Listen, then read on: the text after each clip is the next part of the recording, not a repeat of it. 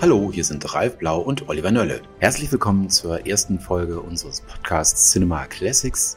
Wir, das sind zwei Redakteure der Zeitschrift Cinema, wollen hier sprechen über die großen Meisterwerke der Kinogeschichte und wie sie entstanden. Dass das nicht immer ganz einfach war, zeigt schon unser erster Fall, der Pate von äh, Francis Ford Coppola. Um es kurz vorwegzunehmen, da ist von Mafiadrohungen die Rede und äh, von einem Kampf, dem Kampf eines Regisseurs gegen sein eigenes Studio. Ähm, alles sehr spannend, aber am Ende kam ja wirklich einer der großen Filme der Geschichte heraus. Vielleicht der beste Gangsterfilm aller Zeiten und sicher für die meisten einer der Top Ten Filme überhaupt. Ähm, wir wollen uns vorher erstmal vorstellen. Ähm, sitze hier ja nicht alleine, sondern mit meinem Kollegen Ralf Blau. Hallo Ralf. Ja, hallo, herzlich willkommen. Ja, du hast recht. Also ich glaube auch, dass ähm, ohne den Paten wäre jemand wie Martin Scorsese zum Beispiel gar nicht denkbar mit seinen Mafia- und Gangsterfilmen. Das der Film hat ja wirklich äh, das Genre des Gangsterfilms nachhaltig verändert. Äh, genau, ich glaube, Sopranos zum Beispiel wäre überhaupt nicht möglich. Äh, und äh, vorher waren die Gangsterfilme ja auch ein ganz anderer Style, wenn man sich die 30er, 40er Jahre anschaut. Äh, der erste Scarface-Film und so weiter und so fort. Äh, da mussten die Gangster ja immer sterben am Ende. Ähm, und sowas wie ein äh, Happy End für Bösewichte war da gar nicht möglich. Und das hat natürlich dieser Film komplett äh, verändert. Mhm. Ja, legen wir los. Ähm, Ralf, erzähl du doch mal, wie die allgemeine Situation des Kinos Ende der 60er, Anfang der 70er aussah. Ja, also Hollywood befand sich ja wirklich in einer extremen Krise. Also vor allem Filme wie Cleopatra zum Beispiel haben ja äh, fast zum Ruin von der 20th Century Fox geführt. Das war ein Beispiel von vielen, weil ähm, die Studios einfach nicht mehr in der Lage waren, ähm, die Zuschauer ins Kino zu locken. Es gab einen Boom des Fernsehens, der hat in den Ende der 50er schon angefangen und in den 60ern dann einen ersten Höhepunkt erreicht. Das heißt, es wurde immer schwerer, überhaupt Zuschauer für Kinofilme zu begeistern. Man hat dann versucht, eben durch solche Monumentalfilme wie Cleopatra das Steuer noch rumzureißen, was aber die Studios fast in den Ruin gestürzt hat. Dann kamen so Leute wie äh, Dennis Hopper und Peter Fonda, die mit einem Film wie Easy Rider ähm, quasi eine Low-Low-Budget-Produktion ähm, äh, gezeigt haben, dass sich auch auf ganz andere Art und Weise Filme machen lassen. Das fiel zusammen mit der Anti-Vietnamkriegsbewegung, mit der Hippie-Bewegung. Ähm, es gab junge Regisseure, die Ende der 30er und in den 40er Jahren geboren wurden, die plötzlich an die Filmhochschulen gingen und ähm, ihre eigenen Projekte entwickeln wollten. Und ähm, die waren sehr anti-Establishment eingestellt, äh, wollten keine kommerziellen Filme drehen, wollten mit dem klassischen Hollywood-Kino auch nichts mehr zu tun haben. Und einer von ihnen war eben Francis Ford Coppola. Der hat dann ähm, seine eigene Filmfirma gegründet, die hieß Z-Troop und die äh, hat er auch ganz bewusst nicht in Los Angeles, sondern in San Francisco ähm, gegründet. Und ähm, ihm ging es eben darum, ganz andere Filme zu machen. Gleichzeitig hat er von sich selber so ein bisschen die Vision, äh, doch so eine Art Filmmogul zu werden, aber eben nicht in Hollywood. Und er hatte einen Vertrag mit Warner Brothers, hat für Warner Brothers drei Filme gedreht, die äh, einen gewissen künstlerischen Anspruch hatten, aber eben kommerziell komplett erfolglos. Dann hat er einen vierten Film gedreht, der hieß THX 1138. Und als Warner diesen Film gesehen hat, haben sie gesagt, so jetzt ist Schluss ähm, ne, das hat überhaupt keine Zukunft, was du hier machst. Und sie haben dann von ihm gefordert, dass er ein Darlehen von 300.000 Dollar, das er bekommen hat, dann auch zurückzahlen musste. Das hat ihn extrem in die Bredouille gebracht, weil er hat schon gesehen, ähm, dass er sein Studio abschreiben muss, dass sein Traum vom Filmmogul zu Ende ist. Und dann bekam er ein Telegramm von Paramount und die haben geschrieben, sie würden gerne Mario Pusos Roman Der Pate, der zur damaligen Zeit auf den Bestsellerlisten stand, verfilmen. Und sie suchten einen Regisseur, der eben Italo-Amerikaner war und ähm, haben ihn gefragt. Ähm, Coppola selber hatte das Gefühl, das ist eigentlich so ein bisschen unter seiner Würde. Er war eigentlich so sehr am europäischen Kino interessiert, war Fellini-Fan und stand auf die Nouvelle Vague und hatte das Gefühl, er würde sich so ein bisschen verkaufen, aber er wusste eben, er musste diese 300.000 Dollar an Warner abbezahlen und ähm, hat sich dann bereit erklärt, diesen Film zu machen. Ja, und schon das Buch äh, äh, von Mario Puzo ist ja der absolute Wahnsinn. Also wer das mal lesen möchte, das kann man immer noch. Sehr, sehr, sehr spannend. Und da geht es ja um diesen äh, Mafia-Boss äh, Don Vito Corleone, dann im Film gespielt von Marlon Brando und seine drei Söhne. Michael, gespielt von Al Pacino, Sonny äh, von James Kahn und der dritte war Fredo, gespielt von John äh, Casale. Und äh, die, diese Gruppierung in, innerhalb der Mafia legt sich mit anderen äh, Mafiosi an, weil sie eben nicht in das Drogengeschäft einsteigen wollen. Äh, und das Ganze wird dann sehr episch und sehr brutal und sehr düster und wunderbar zu lesen. Ähm, und äh, es war natürlich, wurde ein Bestseller. Und das Interessante daran ist, dass dieses Buch, äh, während die Produktion des Filmes begann, zu einem immer größeren Hit wurde.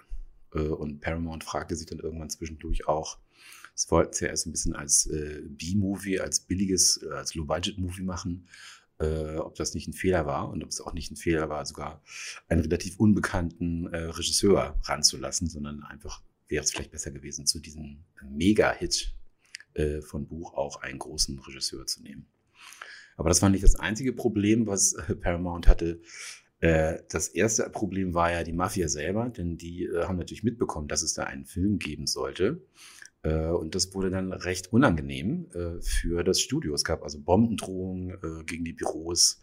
Es ging auch mal ein bisschen Autoglas zu Bruch. Es gab Anrufe, in denen klar wurde, wenn man, eine, wenn man gesagt wurde, wenn man eine Schlange tötet, muss man den Kopf abschlagen und so weiter und so fort.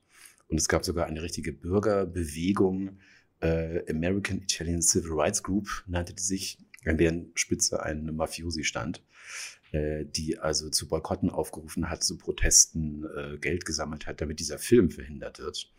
Das war nicht einfach und so musste sich tatsächlich äh, einer der Produzenten El Ruddy mit dem Joe Colombo treffen und äh, das, und da wurde eine Verabredung getroffen, dass in diesem Film das Wort Mafia und das Wort Cosa Nostra nicht vorkommt. Äh, und dass auf jeden Fall einige Mafiosi äh, als Statisten auftreten können. Also die berühmte Hochzeitsszene, Hochzeitssequenz zu Beginn des Films. Äh, das hieß dann, äh, da sind 100 Jahre Knast versammelt in dem Publikum. äh, das fand ich schon gar nicht schlecht. Man hat sich also geeinigt mit der Mafia heute, glaube ich, wenn man Interviews liest, äh, wird das eher heruntergespielt. Aber tatsächlich, äh, ja, musste man da so ein bisschen sich einigen vorher. Hm, ich finde interessant, dass die Paramount ja den Eindruck hatte, sie hatten mit Coppola so einen jungen Regisseur gefunden, der dankbar ist, dass er diesen Film drehen darf und ähm, sehr fügsam ist. Coppola selber hat ja aber dann gleich äh, Forderungen gestellt. Also er, du hast ja bereits erwähnt, dass Paramount eigentlich eher so ein Low-Budget-Film äh, im Sinn hatte. Coppola hat es dann geschafft, das Budget gleich mal um das Dreifache auszureizen und hat das auch bekommen. Und er hat darauf bestanden, dass der Film tatsächlich in den 40er Jahren spielt, wie das Buch. Und Paramount hat vorher mit dem Gedanken gespielt, das zeitgenössisch zu inszenieren, also sprich in den frühen 70er Jahren, weil das natürlich viel äh, günstiger ist, als diese ganzen historischen Sets ähm, zu errichten. Und interessant, Coppola wollte eigentlich zunächst keine Stars, er wollte authentische Gesichter, also Leute, die wirklich aussehen wie Mafiosi, Leute von der Straße. Er hat zum Beispiel für diese äh, relativ berühmte Rolle des Luca Brasi, dieser äh, Killer der Corleone-Familie, hat er den damals vorbestraften Catcher Lenny Montana engagiert.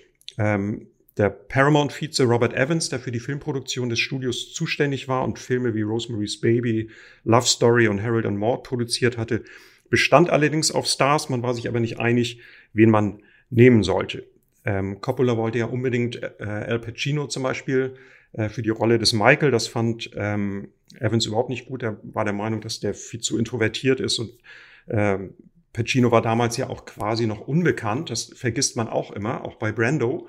Äh, man dachte, das wäre damals ein Superstar gewesen, aber Brando war ja im Grunde in Hollywood schon ähm, so eine Person, die unten durch war durch seine Eskapaden am Set von Meuterei auf der Bounty. Dann äh, gab es Gerüchte, dass er extrem übergewichtig war. Ähm, also Brando war eigentlich schon auf dem absteigenden Ast. Und ähm, ja, während Evans dann für die Rolle zum Beispiel des Michael eben nicht El Pacino wollte, sondern Leute wie Jack Nicholson, Robert Redford und sogar Alain Delon ins Spiel brachte, ähm, bestand Coppola eben auf El Pacino und auf Marlon Brando, den in Hollywood wirklich niemand wollte. Und da hast du, Olli, glaube ich, jetzt eine lustige Anekdote, wie ihm das gelungen ist, dann Marlon Brando tatsächlich als Hauptdarsteller durchzusetzen. Ja, das war wohl alles nicht so einfach. Äh, äh, die Leute von Paramount sagten, äh, ich glaube sogar der Präsident oder Vizepräsident, Marlon Brando wird niemals einen Film bei der Paramount drehen. Und äh, Coppola konnte ihn dann aber davon überzeugen, indem er gesagt hat, wie wäre es denn, würdet ihr ihn äh, in möglicherweise in die Auswahl mitnehmen, wenn er auf sein Geld verzichtet? wenn er abnimmt und wenn er einen Screentest macht. Für einen wie Marlon Brando natürlich völlig äh, irre, dieser Gedanke, dass er einen Screentest machen müsste. Äh, da ließ sich dann Paramount drauf ein und äh, so konnte Coppola ähm, Brando anrufen und sagen, wir wollen einen äh, Maskentest machen. Kommen einfach mal bei dir vorbei und drehen irgendwo im Wohnzimmer ein bisschen mit. Und diese Aufnahmen gibt es noch. Ich hoffe, dass man die irgendwie bei YouTube sich anschauen kann. Äh, und äh, Brando drehte sich dann, glaube ich, um äh, auf diesen Aufnahmen, machte, machte sich Schuhcreme ins Haar, um seine Haare so ein bisschen zurück zu gelen ähm, auf Italienisch und stopfte sich Taschentücher in den Mund. Das, gab ihm dann so diesen klobigen, kastenartigen ähm, Look. Äh, und das hat tatsächlich die Leute von Paramount überzeugt. Er hat dann auch nur so heiser geflüstert. Äh, da waren sie sehr begeistert von. Und tatsächlich ist dann ja auch die Maske ähm, äh, so geworden, dass der Maskenbildner äh, auf grandiose Art äh, Brando gealtert hat, altern lassen und ihm eben diesen Kasten, dieses kastenartige Gesicht unten mit den Backen äh, verpasst hat, indem er zu einem Zahnarzt gegangen ist und sozusagen so Zahnschienen sich hat machen lassen oder hat machen lassen für äh, Brando. Mhm. Das ist schon eine tolle Geschichte, ja. Mhm. Ich glaube, ähm, Coppola hat insgesamt vier Monate gebraucht, um seine Besetzung durchzudrücken bei der ähm, Paramount hat dann aber im Nachhinein gesagt, wenn mir das nicht gelungen wäre, dann hätte ich halt irgendwie mit Ernest Borgnine in der Hauptrolle und Ryan O'Neill in der Nebenrolle einen Mafia-Film in den 70ern drehen müssen. Und äh, das wäre mit Sicherheit ein ganz anderer Film äh, geworden und wahrscheinlich nicht der Klassiker, der der Pate heute ist. Ja. Und du hast ja angesprochen, dass sie wenig Geld zahlen wollten. Ich glaube, die Schauspieler haben auch tatsächlich für damalige Verhältnisse nicht viel bekommen. Also Brando hat 50.000 Dollar bekommen und die anderen Darsteller 35.000 was, glaube ich, ähm, selbst für damalige Verhältnisse in Hollywood nicht besonders hohe Gagen das waren. war nicht besonders viel. Was ich an dem Casting auch sehr interessant fand, ist, das war ein sogenanntes offenes Casting. Das heißt, es wurden nicht einfach nur zwei, drei Leute äh, äh, eingeladen, sondern man hat gesagt, wer sich bewerben möchte, der darf sich bewerben. Äh, und das fand ich hat gerade bei den Nebenrollen dafür gesorgt, dass diese ganzen interessanten italienischen, unheimlich italienischen Gesichter äh, mhm. kam. Also dieser Totengräber Bonacera, der ja gleich in der ersten, allerersten Szene auftaucht. Ähm, zum Beispiel, den hätten sie sonst gar nicht äh, bekommen. Und das war auch schon verrückt. Zum Beispiel Robert De Niro hat sich ja auch beworben. Der war auch dabei. Mhm. Ähm, und äh, er wollte Sunny spielen. Ist es dann im Endeffekt zum Glück nicht geworden, weil so konnte er dann in der Parte 2 mitspielen als äh, junger Don Vito Corleone. Äh, und es war auch wohl so, dass erst äh, James Kahn den Michael spielen sollte. Also im Grunde hat jeder Schauspieler in Hollywood für jede der möglichen Rollen dort äh, vorgesprochen. Und das ist vielleicht auch ein Grund, weshalb das dann so perfekt passte, glaube ich. Ja. ja. Und auch Coppola war natürlich nicht erste Wahl äh, als Regisseur. Ich glaube, Sergio Leone hatten sie vorher gefragt. Der hatte aber auch keine Lust. Die meisten waren so ein bisschen abgeschreckt, äh, weil sie keinen Film machen wollten, in dem die Mafia so ein bisschen hochgejubelt wird. Mhm. Und das kann ich auch mhm. durchaus verstehen. Und deshalb war die Idee äh, von Coppola auch sehr gut daraus, eher ein Gesellschaftsbild, eher ein, so eine Kapitalismuskritik daraus zu machen, anstatt das Hochjubeln äh, des organisierten Verbrechens. Ja. Was ich auch interessant finde, ist, wenn man den Film heute sieht, wirkt er ja wirklich wie fast wie so ein äh, Kammerspiel. Also hat eigentlich gar nicht das, was heutige Gangsterfilme äh, haben, wo man ja sehr viel mehr äh, Action gewohnt ist. Und das war tatsächlich auch äh, Coppolas Konzept, weil er wollte, dass der Film im Grunde auch aussieht wie ein Film, der in den 40ern gedreht worden ist. Und es gab damals schon, ähm, gab ein paar Neuerungen auf der technischen Seite. Man hat viel mit Zooms gedreht, man hat irgendwie Helikopteraufnahmen gemacht, alles Mögliche. Das wurde ganz bewusst vermieden. Also technischer Schnickschnack sollte nicht stattfinden. Und äh, sie sind so weit gegangen, dass sie gesagt haben, die Kamera bewegt sich nur, wenn sich die Schauspieler bewegen. Also das war von der ganzen Inszenierung her extrem reduziert. Hm. Trotzdem, das habe ich tatsächlich gelesen, äh, wo ich schon eben über die allererste Szene gesprochen habe, äh, ist zumindest dort tatsächlich sozusagen ein kleiner Spezialeffekt eingebaut, weil äh, der Pate ist äh, in, in, dieser ersten Szene, wo es erst ja nur schwarz ist und man dann in dem Wohnzimmer von Don Vito äh, den Bonacera sieht, der darum bittet, dass, dass ihm geholfen wird. Mhm. Ähm, und dort gab es eine Linse, die computergesteuert funktionierte, weil die Kamera so ganz langsam aus dem Dunkeln auf Bonacera zoomt. Mhm. Also einer, das ist schon ganz interessant, weil einerseits also ist es ein Film, der bewusst 1972 auf Old School gedreht wurde, aber andererseits bereits äh, ganz, ein ganz klein bisschen äh, äh, Spezialeffekte eingebaut hat. Also Techniken, die dann erst etwas später bei Star Wars und so weiter wichtig wurden. Mhm. Und da sind wir ja schon auch beim Dreh. Genau, der Film das, ist ja nicht ganz so reibungslos, glaube ich. Ne? Äh, war, glaube ich, nicht ganz so einfach. Also äh, es ist ja immer schön im Nachhinein zu sagen, wow, das ist ein Meisterwerk, das haben sie ja toll gemacht. Wie, wie ist es bloß dazu gekommen? Und offensichtlich äh, war das alles nicht so einfach. Also was man so äh, gelesen hat, musste Coppola quasi jeden Tag äh, äh, kämpfen um das, was er wollte. Sie wollten ja seine Schauspieler nicht, sie wollten nicht, dass es in den 40ern spielt und so weiter und so fort. Das hat sich dann auch dort fortgesetzt. Und Paramount hat sich die täglichen Aufnahmen angeschaut und war sehr unzufrieden und in der dritten Woche ähm, war, stand Coppola quasi vor der Ablösung. Wir hatten schon Elia Kazan äh, gefragt, ähm, ob er nicht übernehmen könnte. Es gab wohl auch äh, äh, im Team selbst einige Leute, die äh, Lust hatten, den Film zu übernehmen. Coppola hat, glaube ich, im Laufe der ersten zwei Wochen 14 Leute gefeuert, unter anderem seinen äh, Assistenten äh, weil die den Film übernehmen wollten. Und er schmiss mit Telefon, stritt sich mit seinem äh, Kameramann und alles war ganz schlimm. Äh, und dann kam es zu dem Dreh, die sogenannte Solozzo-Szene. Äh, ich weiß nicht, ob sich da jeder dran erinnert, ähm, aber in dem Film geht es ja darum, dass der Michael, der ja eigentlich nicht ganz so wie seine Familie ist, nicht in dieser Mafia-Struktur drinsteckt zu Beginn, äh, sondern der studiert hat, der ein Kriegsheld ist, der eigentlich ganz andere Dinge machen könnte, der sich dann aber äh, als sein Vater auf, auf seinen Vater einen Anschlag äh, verübt wird, sich dazu entscheidet, im Endeffekt das Geschäft zu übernehmen und äh, in die Mafia komplett mit einzusteigen. Und das erste Mal, wo das deutlich wird, ist die sogenannte Solozzo-Szene. Ähm, dort äh, tötet er nämlich äh, einen Polizisten und seinen Freund. Und das ist wirklich eine äh, sehr äh, cool gespielte Eruption von Gewalt. Äh, war eine wahnsinnige Szene. Und ähm, die eben, glaube eben in dem Film auch sofort für Veränderungen sorgt. Also erstmals hat sich dort die Hauptfigur verändert und tatsächlich während des Drehs war das die Szene auch, die die Einstellung von, äh, vom Studio Paramount zu dem Ganzen geändert hat. Das finde ich toll. Mhm. Mhm.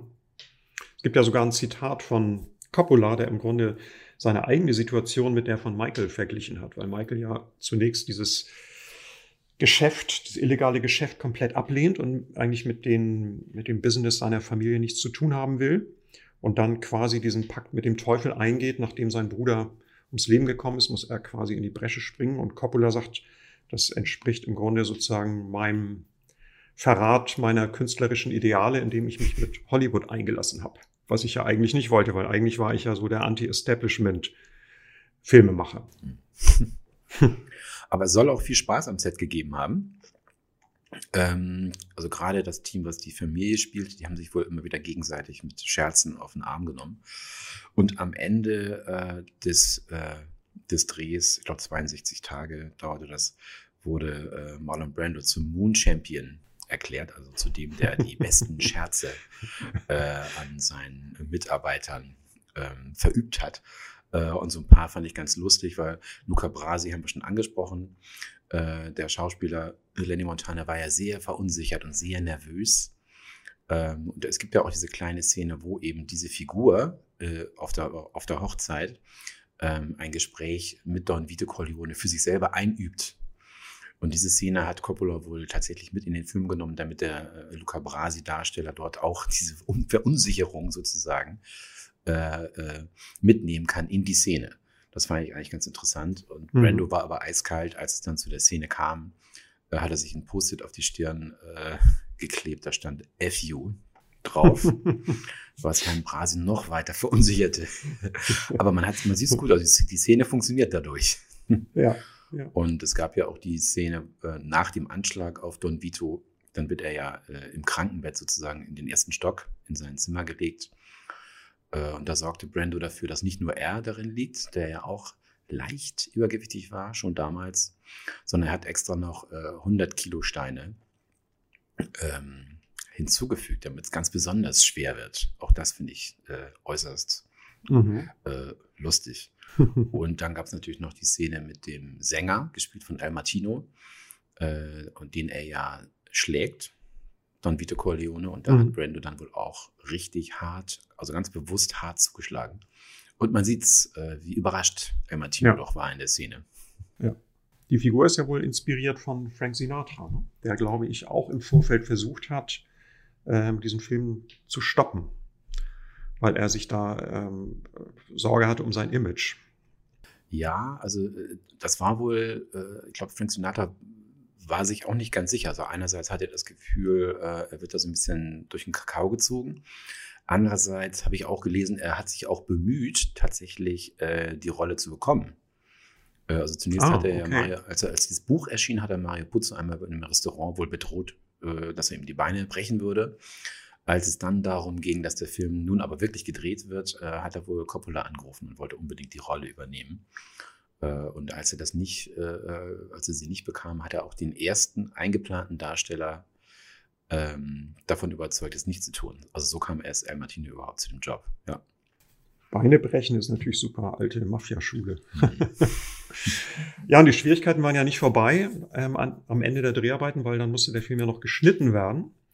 Und äh, Coppola hat dann eine erste Schnittfassung vorgelegt und ähm, Robert Evans, der äh, Studio-Vize, hat gesagt, dieser Streifen ist totaler Mist und äh, hat äh, Coppola zurück ins in Schnittraum geschickt und Coppola musste dann eine kürzere Fassung erstellen, die irgendwie, glaube ich, 130, 135 Minuten lang sein sollte. Und als er die dann vorgelegt hat, war Evans noch entsetzt und hat gesagt, wo sind denn die ganzen tollen Szenen geblieben, die, die du gedreht hast? Und dann ähm, irgendwann hat äh, Evans damit gedroht, ähm, Coppola den Schnitt wegzunehmen. Hm. Coppola hat dann, glaube ich, noch eine weitere längere Fassung erstellt und ähm, äh, Evans hat dann aber, glaube ich, den, tatsächlich den finalen Schnitt übernommen und hat sich ja jahrelang äh, damit gebrüstet, dass er eigentlich diesen Film gerettet hat und dass der Pate nicht der Film wäre, der er ist, wenn er nicht ähm, sozusagen diese Stümperei von Coppola im Schneiderraum sozusagen korrigiert hätte. Und das hat ja, glaube ich, zehn Jahre später, als die beiden bei Cotton Club wieder zusammengearbeitet haben, ähm, ist Coppola endgültig dann die Hutschnur geplatzt und er hat dann äh, Evans einen wütenden Brief geschrieben und gesagt, äh, jedes Mal, wenn er eben hört, dass sich Evans mit der Schnittfassung vom Paten brüstet, dann ähm, würde ihm sozusagen, würde es mit ihm durchgehen, weil er ehrlich gesagt mit dem Film im Grunde gar nichts zu tun hat und sich diese Schnittfassung wohl gar nicht so groß unterscheidet von der, die Coppola selber vorgelegt hat. Hm, ja. Und zu der Musik kann man natürlich auch noch einiges sagen. Äh, Nino Rota hat die Musik gemacht, äh, Italiener, der sonst bei den Fellini-Filmen äh, stark am Start war. Und Coppola ist wohl hingeflogen zu ihm und hat das erste Gespräch mit ihm aufgenommen auf Kassette. Und da hat Nino Rota eben ein paar Sachen vorgeklimpert am äh, Piano und da war schon äh, einiges dabei, was er wollte. Also ich finde die Musik wirklich fantastisch. Ich singe sie jetzt nicht vor, keine Sorge. Ähm, aber wenn man uns, wenn man sich erinnert an die Szene mit dem Pferdekopf, glaube ich, eine der legendärsten äh, mhm. Szenen des Films, wo der Filmmogul äh, morgens aufwacht und der Kopf äh, seines Lieblingspferdes liegt bei ihm äh, im Bett. Äh, es wurde übrigens ein echter Pferdekopf benutzt damals. Äh, und da ist ja diese Trompetenmusik, die dahin führt, das ist natürlich unvergesslich. Also da kann man wirklich sagen, wow, das ist grandios. Und ja, das war vielleicht mit einer der Gründe, warum dieser Erfolg dann tatsächlich, äh, warum dieser Film dann tatsächlich so erfolgreich war. Ich glaube, Coppola selbst äh, war recht nervös an dem Tag, an dem der Film rauskam, oder? Ja, Coppola hatte kurioserweise durch diese ganzen Auseinandersetzungen mit Robert Evans um den Schnitt und wie lang der Film jetzt eigentlich werden sollte ähm, und welche Szenen rein und raus sollen, war er so verunsichert, dass er irgendwann das Gefühl hatte, er sei komplett gescheitert. Er hat mit einem Flop gerechnet. Dann ist er ähm, kurz vor der Premiere von der Pate mit seinem Regieassistenten ins Kino gegangen. Sie haben sich French Connection angeguckt von William Friedkin, der ja dann später auch bei der Oscarverleihung groß ähm, reüssiert hat. Und ähm, als sie rauskam, hat der Regieassistent geschwärmt von dem Film und Coppola sagt, naja gut, also ehrlich gesagt, nach äh, wenn ich mir diesen Film angucke, dann muss ich eingestehen, ich habe aus einem reißerischen Bestseller einen Film gemacht, in dem ein paar Kerle in dunklen Räumen rumsitzen und die ganze Zeit quatschen.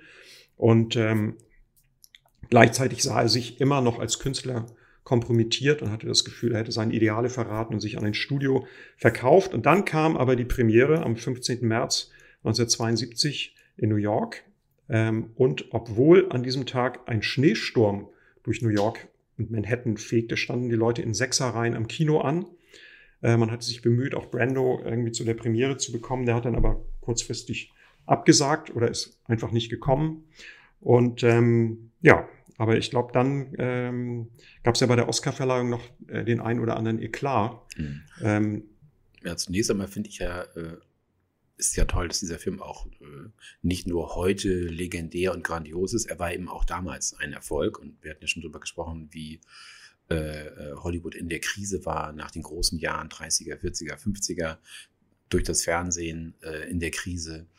Äh, und normalerweise sagt man ja, äh, aus der Krise heraus kam Hollywood sozusagen erst mit den großen Blockbustern Mitte der 70er, mit der Weiße Hai, mit Star Wars. Ähm, aber zumindest ein Element des äh, Blockbusters äh, hat bereits der Pate und äh, man kann ihn vielleicht sogar als einen, eine der Vorstufen der Blockbuster sehen, mhm. oder? Genau, denn mit dem Paten hat sich äh, die Verleihpraxis im amerikanischen Film komplett verändert, weil das Studio eben so ängstlich war und nicht ähm, Angst davor hatte, dass der Film kein Erfolg wird, haben sie eben äh, ihre Verleihtaktik komplett verändert. Bis dahin war es üblich in Amerika, dass Filme nur in ganz, ganz wenigen Kinos gestartet sind. Also in der Stadt wie New York zum Beispiel nur in einem Kino, in Los Angeles in einem Kino, also landesweit nur in ganz wenigen Kinos und über einen längeren Zeitraum, das hat manchmal Monate gedauert, bis dann sozusagen dann die nächsten Kinos dazu kamen. Es gab richtig so eine Hierarchie von A, B und C Kinos, die Filme zeigen durften. Und äh, so hat es oft Jahre gedauert, bis Filme ausgewertet waren. Bei der Pate hat man den Film in New York alleine von Anfang an in fünf großen Kinos gezeigt und landesweit in Amerika in 300 Kinos. Eine Woche später kamen dann nochmal 50 Kinos dazu.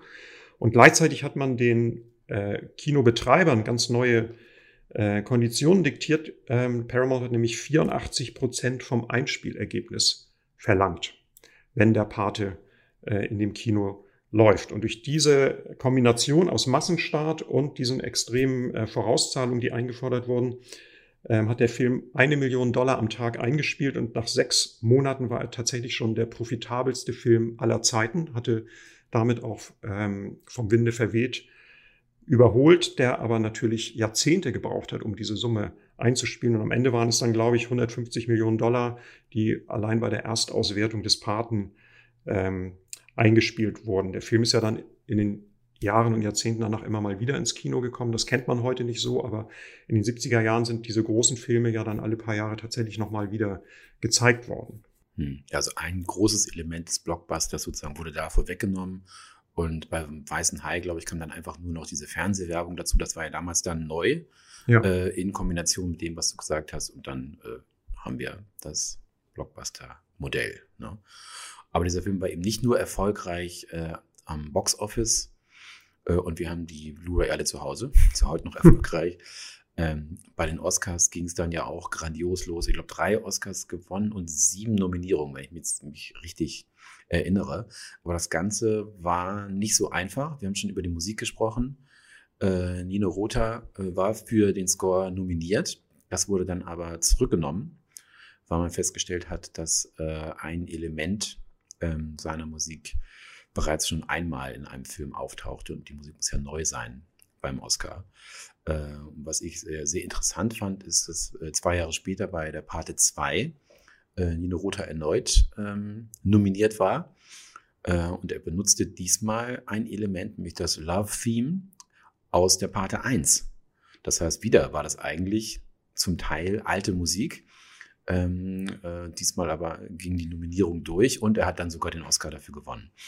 Also ich glaube, das war äh, ganz nett von der Academy, dass sie gesagt haben, okay, es war grandios und dann kriegst du halt für der Parte 2. Ne? Ja. Ja. Und äh, ja, viele andere waren auch nicht da bei der Oscarverleihung ne, 1973. Äh, Al Pacino hatte keine Lust, weil er nur als Nebenrolle nominiert war, wollte dagegen protestieren, weil er natürlich die meiste Screenzeit hatte äh, in dem Film, war aber nur als Nebenrolle nominiert, anders als Brando, der für die Hauptrolle äh, nominiert war und dann auch schließlich gewonnen hat. Also deshalb war Pacino nicht da und Marlon Brando war auch nicht da ähm, und hat sich vertreten lassen von einer äh, ja, Indianerin darf man nicht mehr sagen. Wie heißt es? Native American Actress. Native mhm. American Actress, genau. Ja. Äh, den Namen habe ich jetzt vergessen, die äh, dann dort seine Rede gehalten hat und eben auf, äh, naja, die, das Unrecht an den Indianern ähm, aufmerksam machte. Ja, und auch sozusagen die Darstellung der Indianer im Hollywood-Film nochmal thematisiert ja, hat. War natürlich recht spät, weil in den 70ern war die große Zeit des Western natürlich vorbei, aber äh, es war sozusagen im Rückblick nochmal eine starke Kritik sozusagen an dem, an der Verfälschung der amerikanischen Geschichte ja. in den Hollywood-Western. Ja. Und wo wir bei Brando sind, der nicht kommt, bei der Parte 2, äh, genauso wie bei der Premiere und jetzt bei der Oscarverleihung, auch bei der Parte 2 äh, war er sozusagen angekündigt für die allerletzte Szene. Ähm, und äh, erst am Drehtag äh, von der Parte 2 stellt es dann heraus, dass einer nicht kommen würde, mhm. Äh, nämlich Marlon Brando. Ähm, und damit sind wir nämlich bei Teil 2. Keine Sorge, da sprechen wir jetzt nicht drüber. Mhm. Ähm, aber äh, ich finde es sehr interessant, dass auch der Pate 2 natürlich als einer der besten Filme aller Zeiten gilt. Viele sagen, das ist sogar da äh, der Fall, dass der zweite Teil besser ist als der erste. Über den dritten wollen wir jetzt nicht sprechen. Ähm, Ralf, was denkst du? Welchen magst du lieber? Ist der Pate 1 besser oder der Pate 2 und warum?